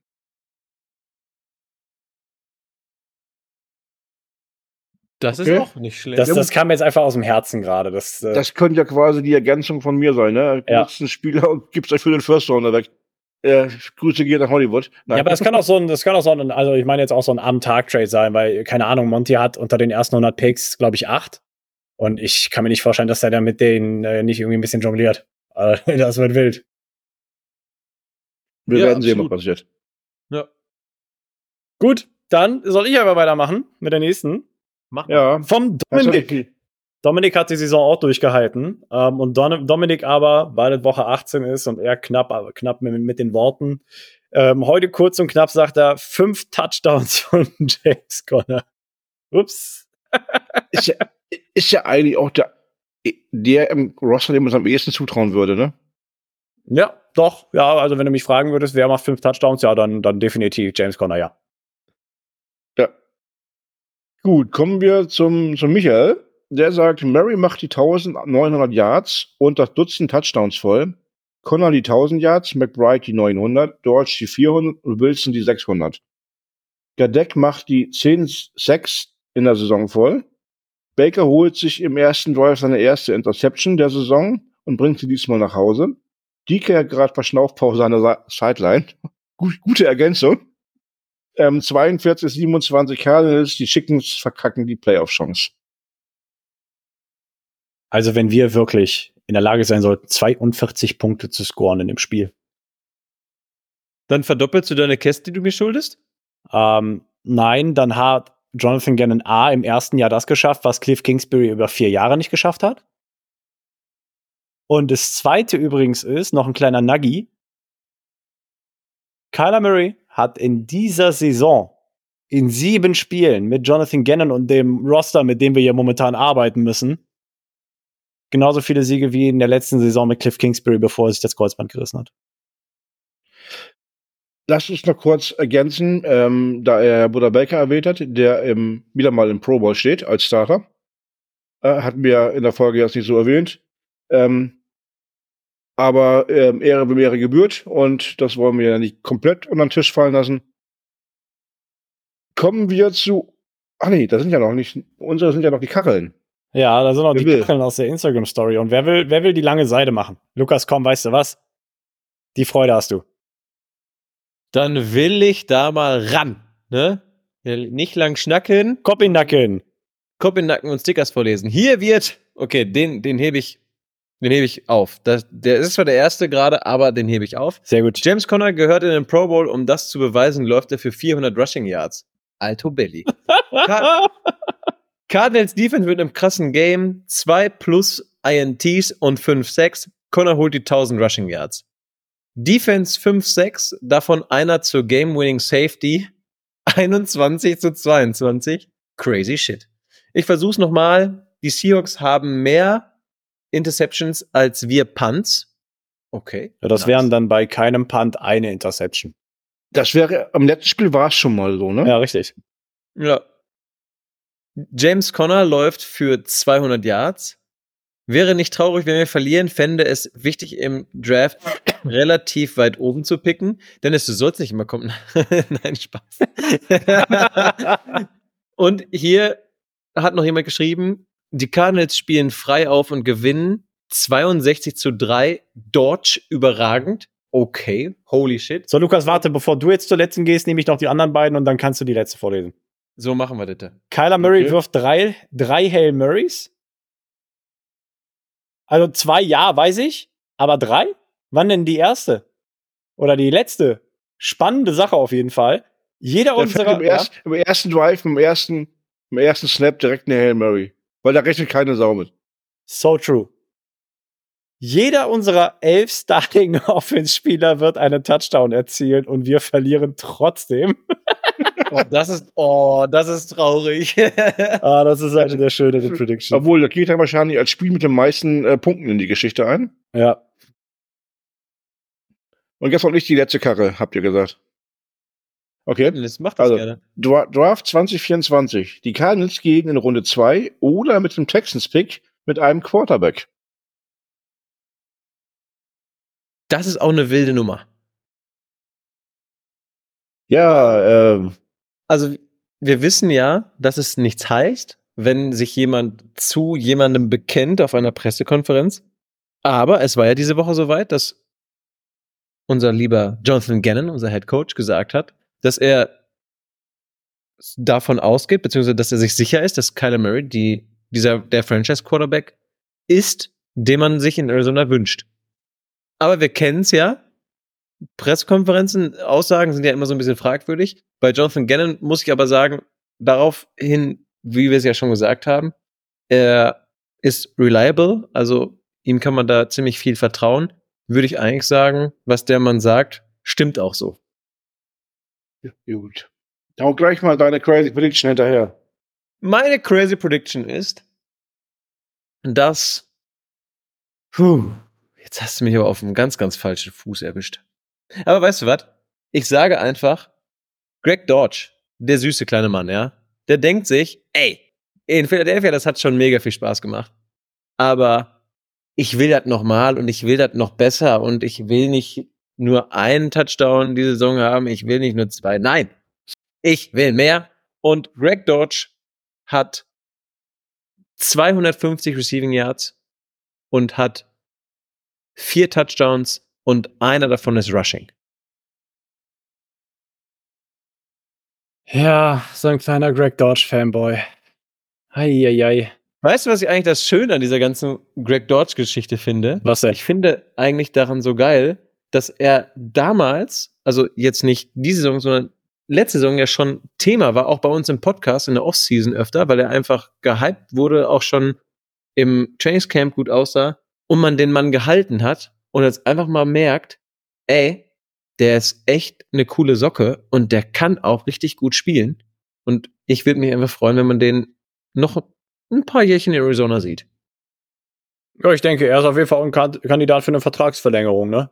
Ja, Aber sehe ich ist ganz genau so. ein Thema für einen anderen Tag. Richtig.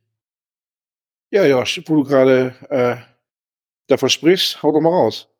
Also ironischerweise, ich weiß nicht, ob der, ob der Michael meine Gedanken liest, aber meine Prediction geht so ein Stück weit äh, vom Konzept her zumindest in Richtung seine. Kyler hat gerade 1537 Passing Yards über die letzten sieben Spiele. Er macht die 2K voll. Dann James Conner fehlen, wie jeder weiß, noch 110 Yards Rushing für die 1000 Yards. Die macht er auch voll. Aber Trey McBride ist gerade bei 791. Der braucht auch noch 1000. Ja, die 209 macht er auch noch. Gern geschehen. Na, der. Okay, Ja, gut, ich meine, ich mein, die, die, die 209 von Trevor Bright kannst du bei den äh, 400 noch was Yards bei Kyler schon mit inkludieren. Von Richtig. Das war so ein bisschen der Gedanke, ne? Also Kyler Von daher braucht ist es- 463 Passing Yards. Daher, ja. Naja, mö- unmöglich ist es nicht. Das ist wohl wahr. Ja, dafür ist es ja crazy. Genau. Wo wir gerade über Crazy sprechen und der Marcel äh, heute keinen äh, geistigen August beigesteuert hat, ähm, ist bei mir Folgendes zustande gekommen. Boah, wenn das jetzt nicht gut wird, ne? Es ist ein sehr enges Spiel. Ähm, es steht nämlich unentschieden kurz vor Ende. Genauer gesagt, so 10, 15 Sekunden für Ende steht unentschieden und die Seahawks sind ähm, in unserer Red Zone und haben ein 1 Goal. Ähm, sie machen die gleiche Aktion wie damals gegen die Patriots im Super Bowl. Ähm, Buda Baker fängt die Interception, rennt los, DK Metcalf hinterher, Bruder Baker schlägt ein, zwei Haken, DK Becker will tackeln, fliegt ins Leere, die ganze Welt lacht ihn aus, weil er wie doof durch die Gegend geballert ist. Aber Bruder Baker ist ja schlau und es ist nicht mehr viel Zeit. Er rennt nicht drüber bis in die Endzone, nein. Er kniet ab an der eigenen 43-Yard-Linie, damit Matt Prater ein 67 Yard Field Goal zum Game-Winning schießen kann, mit auslaufender Uhr. Und am Ende sagt Prater, besser kann es nicht werden, das war's. Ich höre auf. Also, ich finde die Crazy Prediction sehr geil. Nur ich das, sie nicht gut. das, das, das, gan- das Ende gefällt mir nicht. Nein, wir brauchen ihn, den Ich weiß, er hat ja auch einen, der hat ja auch noch einen Vertrag für nächste Saison. Aber mit 39 kann man trotzdem sagen, ähm, nee Leute, reicht mir jetzt. Ich finde, solange wie er das Ding von über 50 Yards konstant reinmacht, braucht er auch nicht aufhören. Ende. Nee, will ich auch, nicht- will ich auch nicht aufhören. Aber dass er sagt so, jetzt habe ich mit sieben- 67 Jahren den Rekord zurückgeholt, besser kann es nicht mehr werden, ich höre auf, weil es am schönsten ist. Wäre ein Argument. Das wäre was. Genau. Na, Juli, ich würde sagen, eine Stunde 30 und jetzt gleich schon 31. Männers, vielen, vielen Dank euch. Es hat mir wie immer Spaß gemacht. Liebe Bird Gang, auch vielen Dank fürs Hören. Wir hören uns am kommenden Montag wieder und werden dann auch noch einen Ausblick auf die nächste Saison werfen. In diesem Sinne, man hört sich am Montag mit den wunderschönsten Worten der Welt. Rise up, Red Sea! Das war's für heute mit der Birdwatch, dem größten deutschsprachigen Arizona Cardinals Podcast. Powered bei eurer German Bird Gang. Präsentiert von den Hosts Joshua Freitag und Lukas Frerk.